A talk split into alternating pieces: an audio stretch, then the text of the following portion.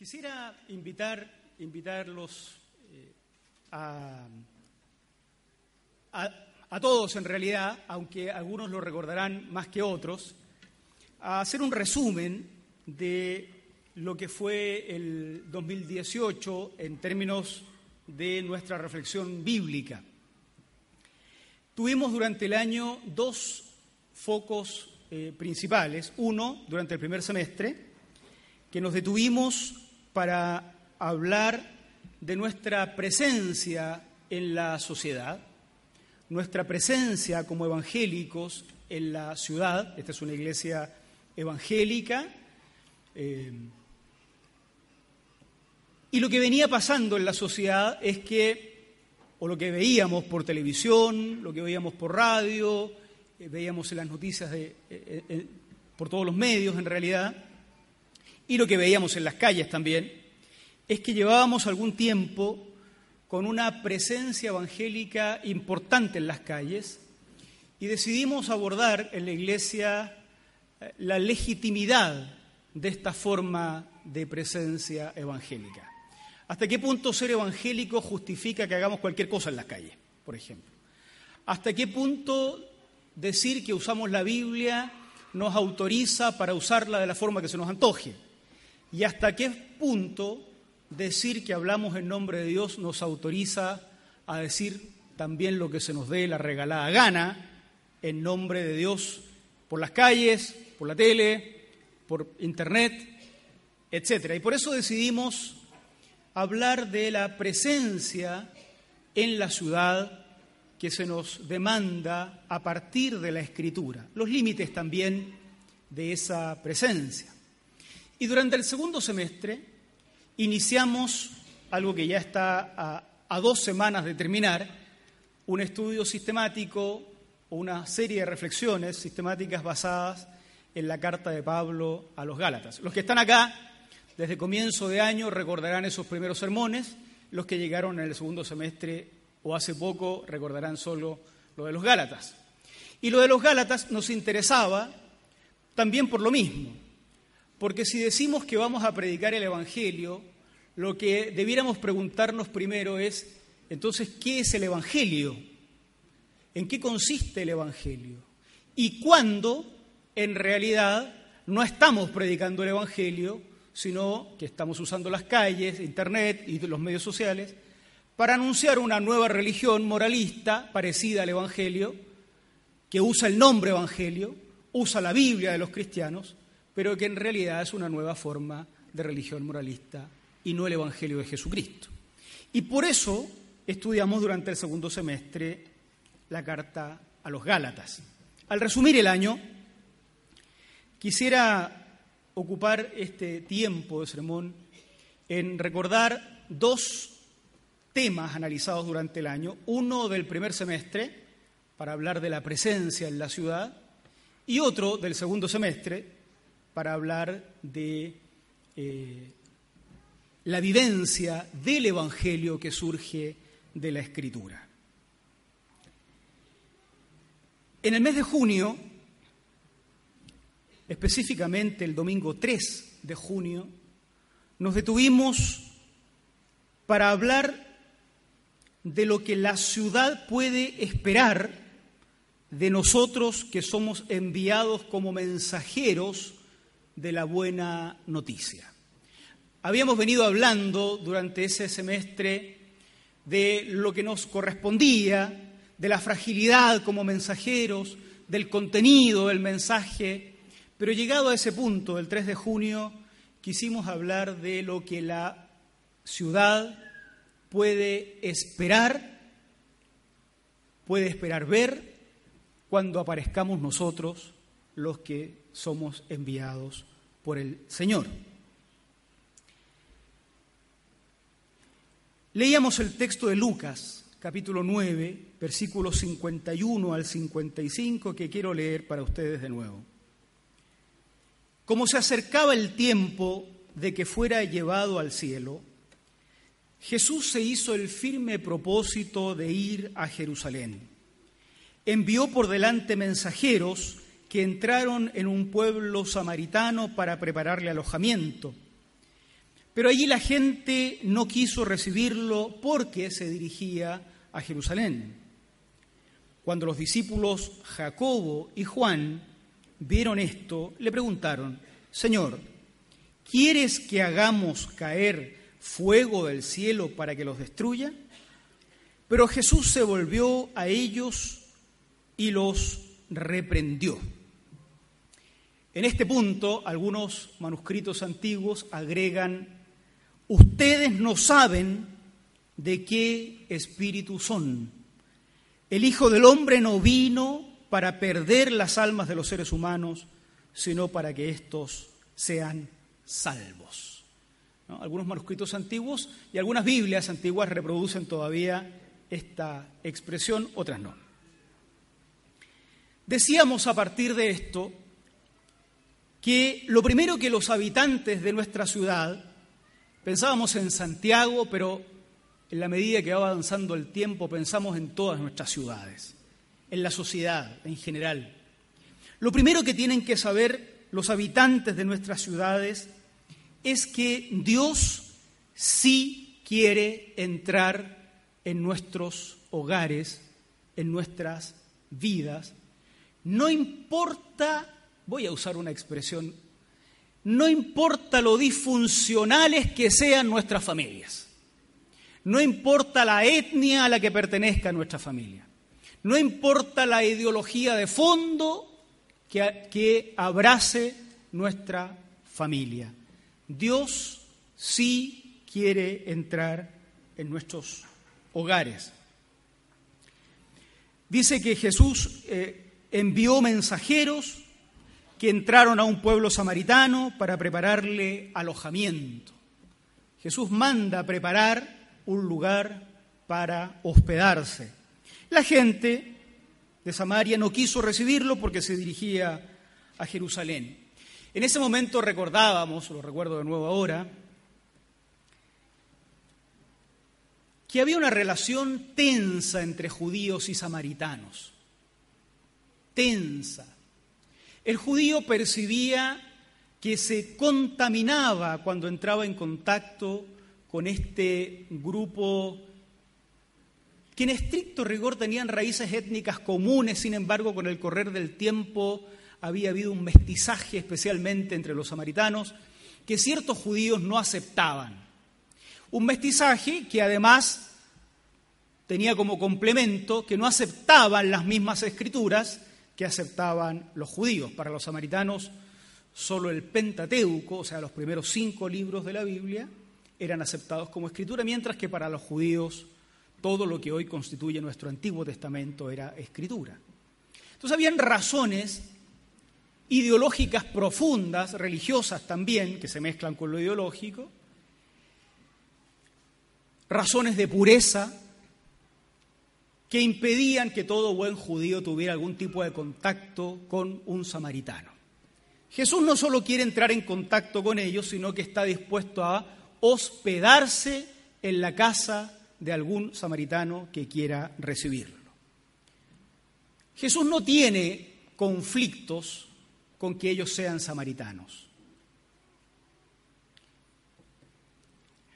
Pero los samaritanos no quieren recibirlo porque Jesús quiere ir a Jerusalén. Este es un judío que va camino a Jerusalén, como todo judío, y como todo judío, habrán pensado los samaritanos, querría rechazarnos, ningunearnos. Solo pasa por acá, pero en realidad su fin es Jerusalén de los judíos. Cuando uno lee estos pasajes, es evidente que Jesús no tiene problemas con ningún tipo de identificación ni política, ni ideológica, ni eh, étnica. Jesús nunca les solicita a los samaritanos que dejen de ser samaritanos, ni nos solicita a nosotros que abandonemos nuestras propias ideologías, ni políticas, menos que nos cambiemos de etnia o de apellido ni siquiera el cristianismo es una eh, oferta de cambio de religión este, así superficialmente. Es cierto que muchas de nuestras convicciones van a terminar modificadas cuando Cristo llene nuestros hogares y nuestras vidas. Pero no es un conflicto para Él vincularse con nosotros siendo nosotros lo que seamos. Ahí hay un primer tema muy interesante. Por tanto, los ciudadanos con quienes compartimos la vida deben saber esto en primer lugar. Dios quiere entrar en sus vidas. Lo segundo que los habitantes de nuestra ciudad deben saber tiene que ver con nosotros los mensajeros. Nuestra ciudad debe perdonarnos, porque en ocasiones los discípulos de Jesús nos creemos más santos que Jesús. Esto habría que uno tendría que decir esto en televisión. Lo único que aparece en televisión eh, es cuando los cristianos evangélicos condenamos al resto de la sociedad. Como que debiéramos aparecer un día diciendo, ¿saben qué? Perdónenos por andar condenando a toda la sociedad. Y debiéramos aparecer con esto también, ¿no? En ocasiones los discípulos nos creemos más santos, más puros que el propio Jesús. Cuando los discípulos Jacobo y Juan, el verso 54, vieron que los samaritanos no querían recibir a su Señor, se llenaron de santa ira. Mi pastor decía, no sabía que la ira se había convertido cuando uno le decía, eh, orgullo santo, no, no sabía que el orgullo se había convertido, decía mi pastor. Le preguntaron, Señor, ¿quieres que hagamos caer fuego del cielo para que los destruya? Es como la respuesta lógica, como la actitud lógica que a estas alturas uno diría, ¿no? Cuando uno ve cristianos evangélicos marchando por las calles, apareciendo en televisión, abriendo la boca, con una ira que uno dice esta cuestión de dónde sale, de Dios o del diablo, pero usan palabras cristianas, por lo menos, dicen Biblia a cada rato, dicen Dios a cada rato, como que uno dice estos tienen algo de cristiano, aunque no cuadra el odio con el discurso, con las palabras, a uno le parece normal lo que hace Jacobo y Juan. ¿Cómo no va a consumirlos el fuego eterno si han rechazado a Jesús? Y le preguntan a Jesús más encima. Uno dice acá, capaz que estos esperaban que Jesús los aplaudiera después de esto, porque van donde el maestro, a lo mejor pensando el maestro va a decir, oye, ustedes son mis discípulos aventajados. Ninguno de los otros se enojó tanto porque no me recibieron. Ustedes sí que son santos o algo por el estilo. ¿Quieres que hagamos descender fuego del cielo para que los destruya? ¿Se acuerdan que hubo un profeta que hizo descender fuego del cielo también? A lo mejor estos lo tenían como modelo, ¿no? Elías, el profeta. Yo no sé, los que crecimos en la iglesia, ¿cuántas veces quisimos ser como Elías? Digamos la verdad. Porque ser como Elías era, un, era una cosa prestigiosa. No se habla mal de Elías el profeta, se habla bien. Como que uno querría parecerse a Elías, y a lo mejor a Juan y Jacobo les pareció eso mismo, y van donde Jesús con esta idea brillante de hacer caer fuego del cielo sobre Samaria. Jesús quería alojar ahí y estos querían hacer descender fuego del cielo. Acá es donde uno empieza a sospechar. Decía un profesor, un profesor mío, que la lectura ideológica es un camino de ida nomás. Cuando uno empieza a mirar bajo el agua como que ya no puede después dejar de hacerlo, ¿no? Entonces uno empieza a sospechar si acaso los discípulos estaban enojados porque los samaritanos rechazaron a Jesús o si estaban enojados porque pertenecían a una ideología distinta. ¿Los quieren consumir con fuego porque rechazaron a Jesús o por ser samaritanos? No sabemos, el texto bíblico no nos da la respuesta. Pero sí nos dice que lejos de darle un aplauso o una anotación positiva en el libro, Jesús los reprendió. Y algún manuscrito, algún escriba tardío, complementó la frase diciendo que Jesús les había dicho, ustedes no tienen idea de a qué espíritu pertenecen. Es un escriba que seguramente interpretó adecuadamente el espíritu de esa primera expresión cristiana de, Jesús. Los reprendió, los reprendió. En tercer lugar, decíamos en ese tiempo, en junio, los habitantes de nuestras ciudades deben saber que Jesús ya tomó partido. No importa lo que los mensajeros anden diciendo por las calles de nuestras ciudades, algunos queriendo hacer caer fuego del cielo, otros buscando alojamiento para el Señor que quiere entrar en los hogares. No importa cuánto, cuánta diferencia haya entre un grupo de cristianos y el otro, los habitantes de nuestras ciudades debieran recordar que Jesús ya tomó partido. Jesús no se equivoca. Jesús, decía un amigo, no se marea. No se marea con esto de cristianos que parecen buenos cristianos queriendo hacer descender fuego del cielo. No se marea. No se confunde.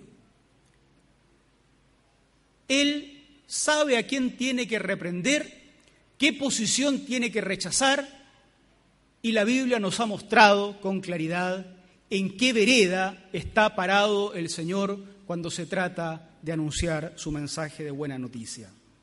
Jesús quiere estar en la casa de quien carga el estigma de su propio pecado. Frente a un publicano contaminado cada vez que toca las prendas de un gentil, de un pagano, se contamina ritualmente frente a ese. Cuando algunos religiosos escapan para no contaminarse, Jesús quiere estar en su casa. Frente al samaritano, cuando algunos no quieren entrar porque ideológicamente no hay afinidad y ritualmente hay contaminación, Jesús quiere entrar en su casa. Frente al leproso, Jesús quiere tocarlo. Frente al pecador, Jesús quiere estar ahí. Hay algunos salmos que hablan de esto. El Señor es excelso, pero toma en cuenta a los humildes y mira de lejos a los orgullosos. Jesús sabía dónde tenía que estar. Dios ya había revelado en la historia de qué lado estaría Él. Dios no era un Dios, ni lo es todavía, no es un Dios imparcial. A Dios no se le llevan pruebas para que recién entonces Él tenga que ser convencido de una postura o de otra. Él ya ha tomado partido en la historia. Él está para salvar al perdido, a sanar al enfermo, a dar vista a los ciegos.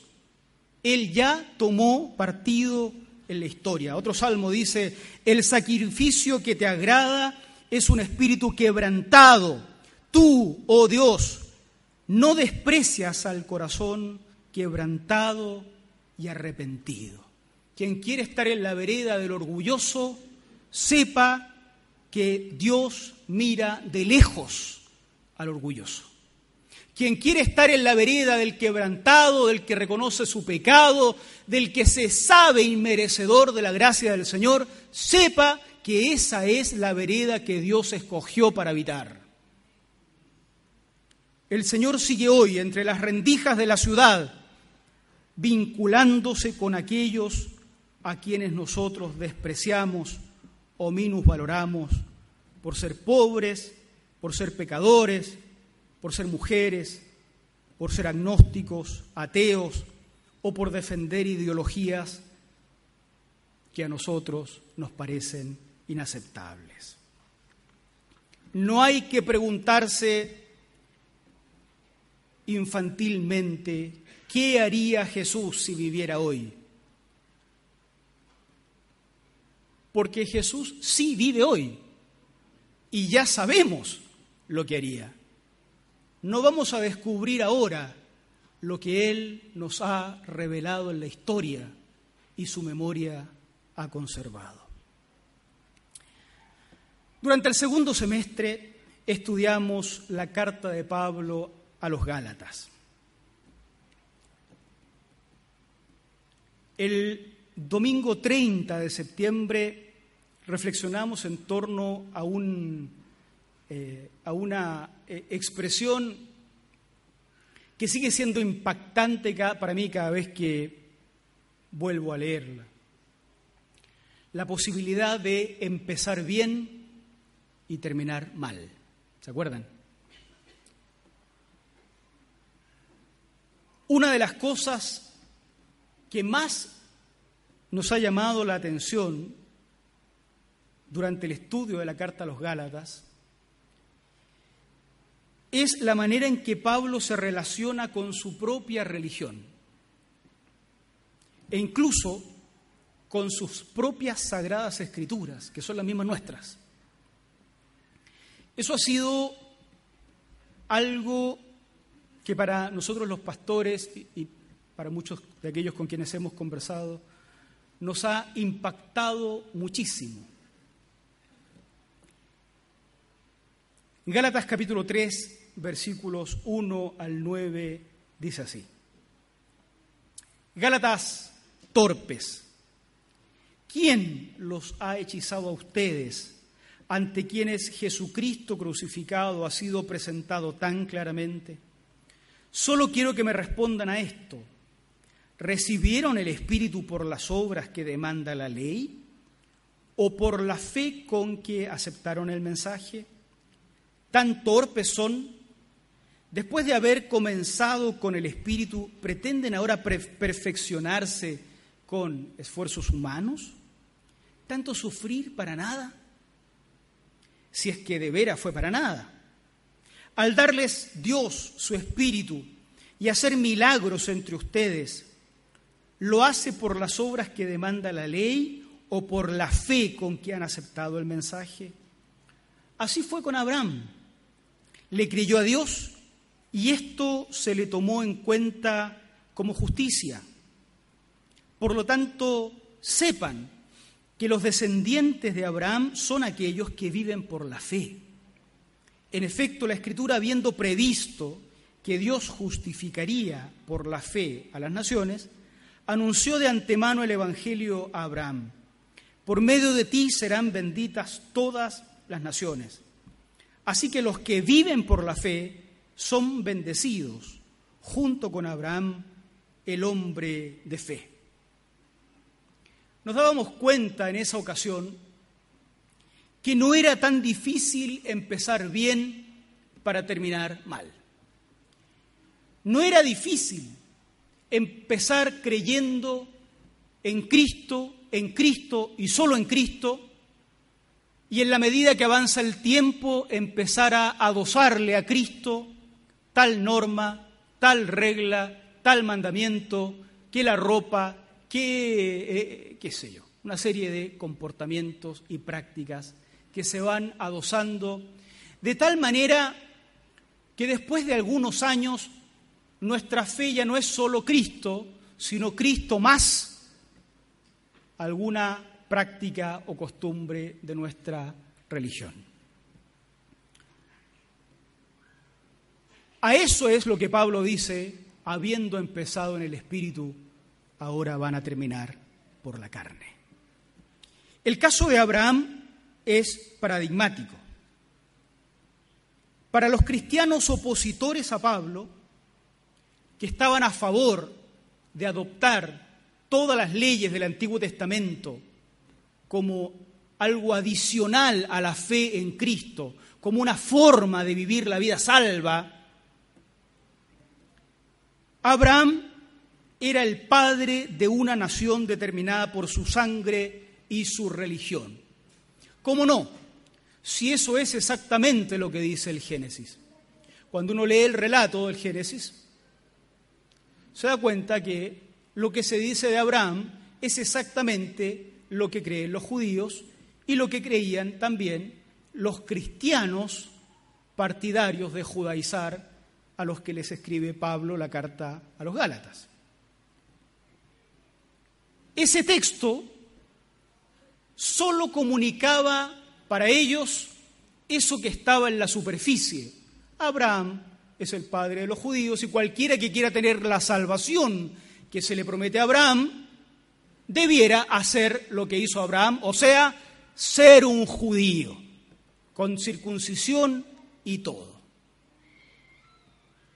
Para Pablo, lo que la misma escritura enseñaba era una cuestión completamente diferente. Lo que la escritura enseñaba era que Abraham solo era el ejemplo de todos aquellos que aceptaban el regalo de la salvación exclusivamente por la fe. Porque a Abraham se le había dicho, haré de ti una nación grande y serás bendición a todas las naciones. Abraham no tenía mérito alguno. La ley había venido 450 años después de Abraham. Abraham no había cumplido nada. Simplemente aceptó el regalo, creyó y Dios lo consideró justo. Entonces Pablo decía, el relato de Abraham, la historia de Abraham, nos muestra que se es un descendiente de Abraham cuando se acepta el regalo de Dios por la fe, no cuando se sigue la norma judía. Y uno empieza a pensar, ¿cómo es posible que el mismo texto bíblico para unos diga una cosa tan superficial y para otros, como Pablo, comunique un mensaje de tanta salvación?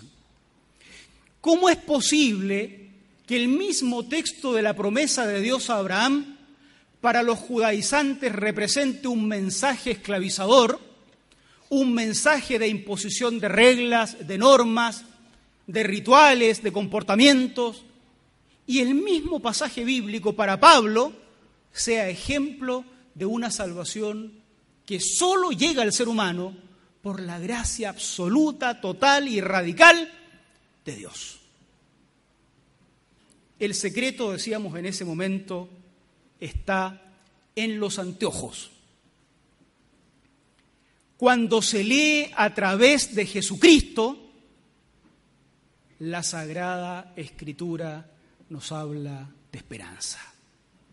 Cuando se lee sin los anteojos de Jesucristo, la Sagrada Escritura nos habla de leyes de normas. Por eso cuando leemos sin los anteojos de Jesucristo, nos andamos agarrando a Bibliazo limpio. ¿Han visto ustedes los evangélicos a Bibliazo limpio, no? Las peleas familiares son a punta de texto bíblico entre los evangélicos.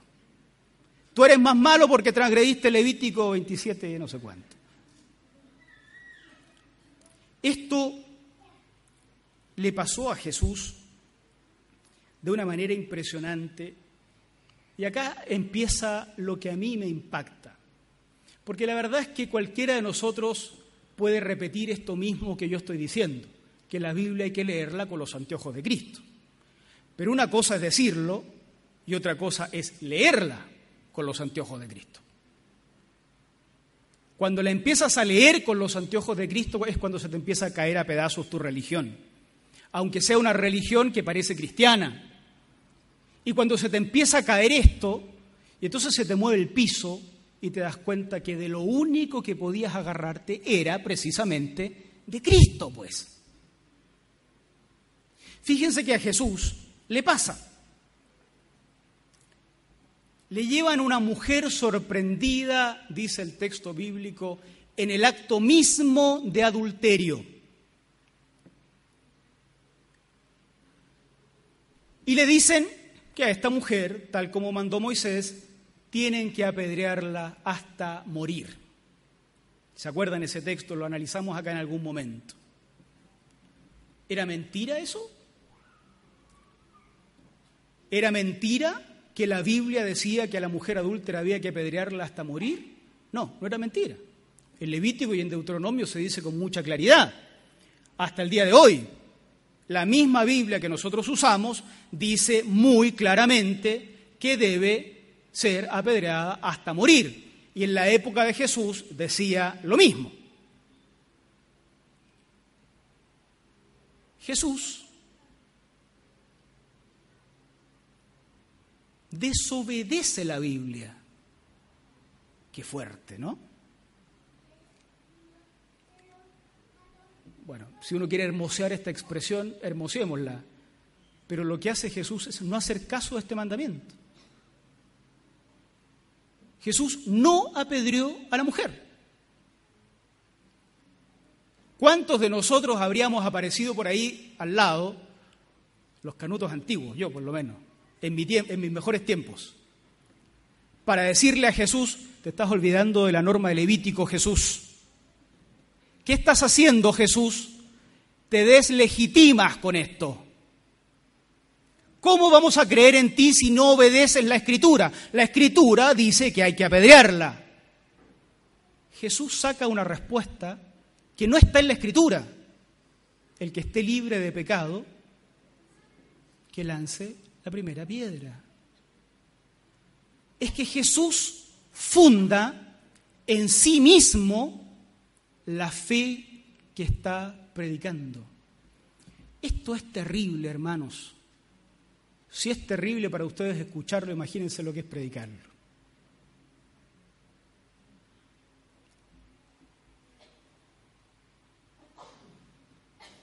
Si matar mujeres en el mundo, hermanos,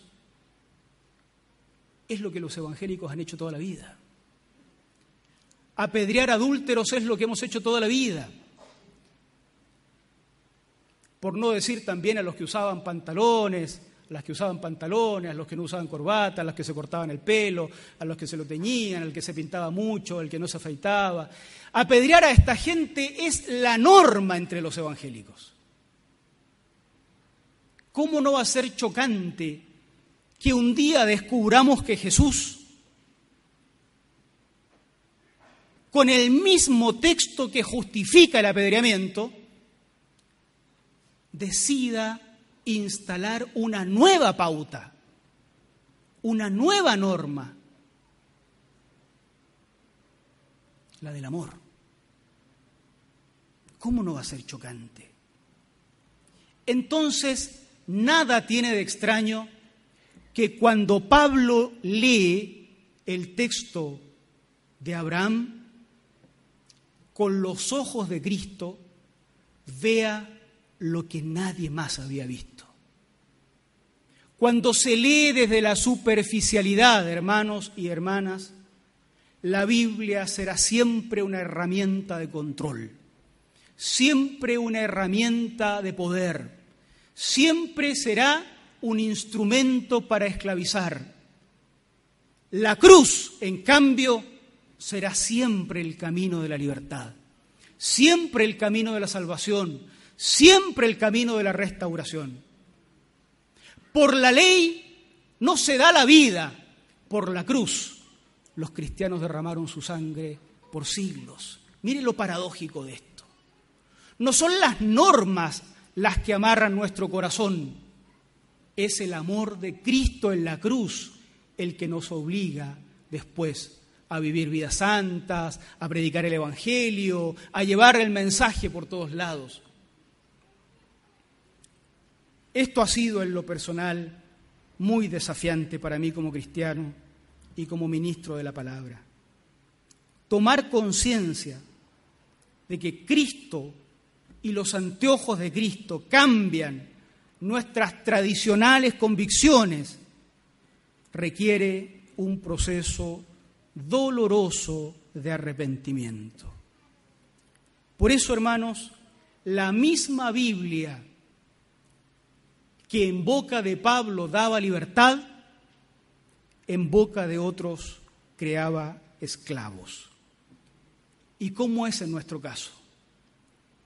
la misma palabra de Dios, predicada en boca de algunos, muestra al Cristo liberador y en boca de otros construye religiones esclavizadoras.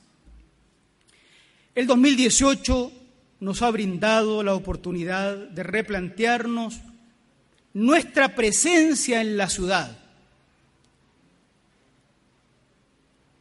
Ser evangélicos y tener reconocimiento estatal no significa que sea legítimo pararse en cualquier calle, marchar en cualquier marcha y anunciar lo que se nos antoje, por mucho que esos discursos repitan muchas veces la palabra Dios, la palabra Biblia, la palabra fe, la palabra moral o la palabra que se le antoje a uno.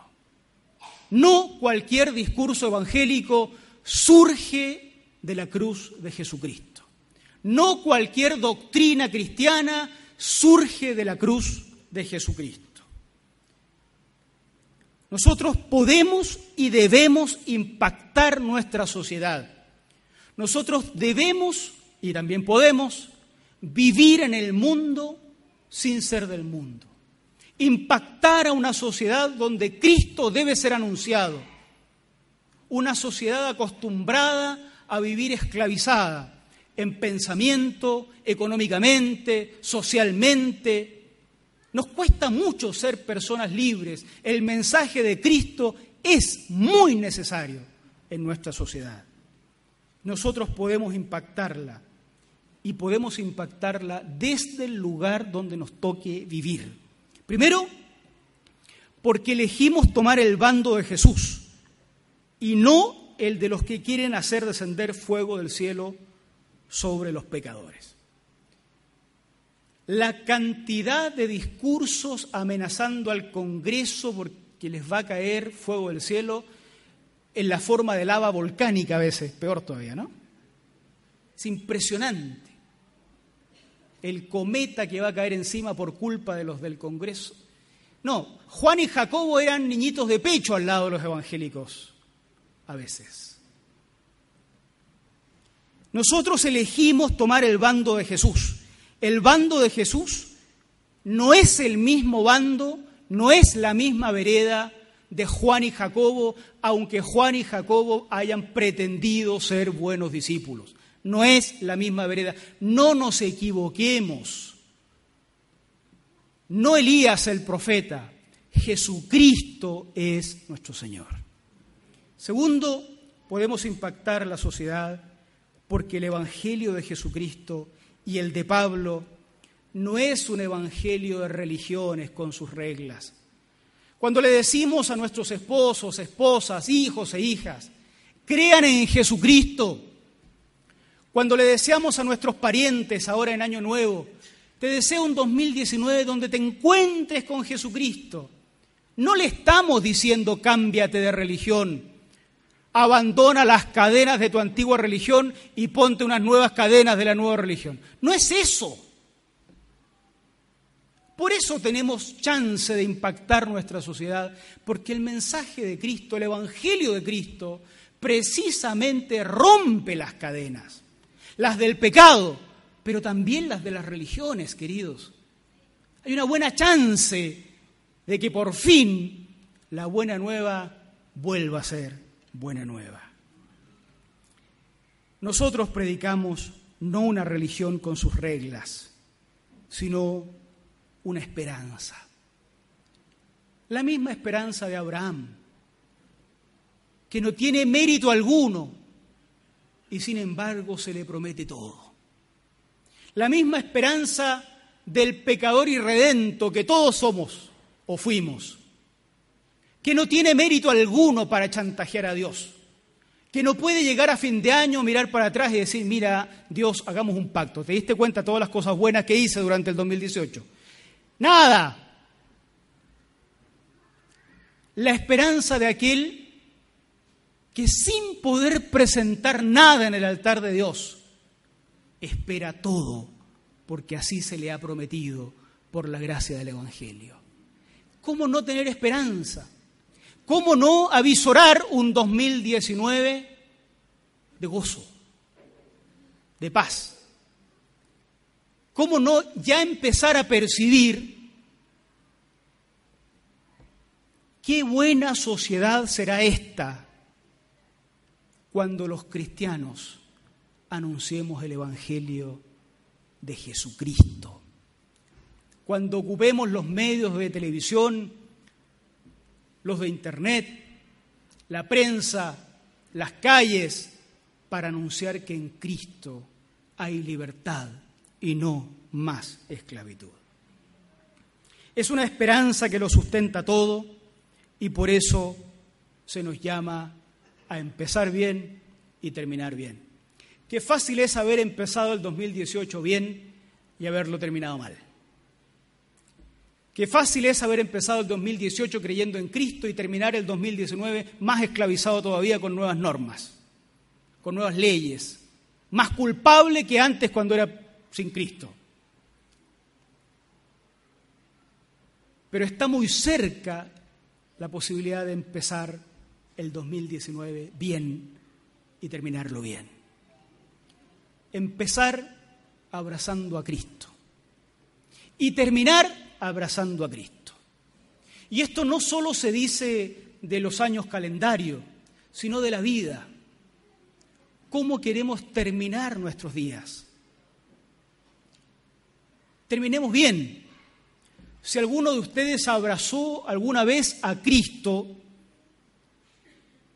y en el camino el abrazo se le hizo muy ancho porque tuvo que empezar a abrazar las normas de la religión que adoptó, suelte todo lo accesorio y vuelva a abrazar a Cristo. Termine bien. Cristo, Cristo y solo Cristo. Una vez usábamos esta expresión, agárrese de la cruz de Cristo y que no lo saquen de ahí ni a palos. No suelte la cruz aunque, aunque le ofrezcan el oro del mundo no suelte la cruz aunque le ofrezcan el milagro más grande de la existencia humana. No suelte la cruz aunque le ofrezcan la prosperidad del mundo. Ya saben ustedes quiénes son o quién es el que ofrece los reinos de este mundo, el que ofrece solucionar el hambre de este mundo, convertir las piedras en pan y ese tipo de cosas. No suelte la cruz porque en esa cruz, no por efecto de la cruz, sino por quien está ahí crucificado o fue crucificado por nosotros, tenemos salvación y esperanza para siempre. Que sea un gran 2019, que el Señor nos bendiga, nos llene de esperanza y que podamos nosotros transmitir ese gozo y esa esperanza a tantas personas que hoy día están viviendo esclavizados. Oremos al Señor y terminamos cantando a Dios nuestro servicio. Pónganse ustedes de pie, por favor.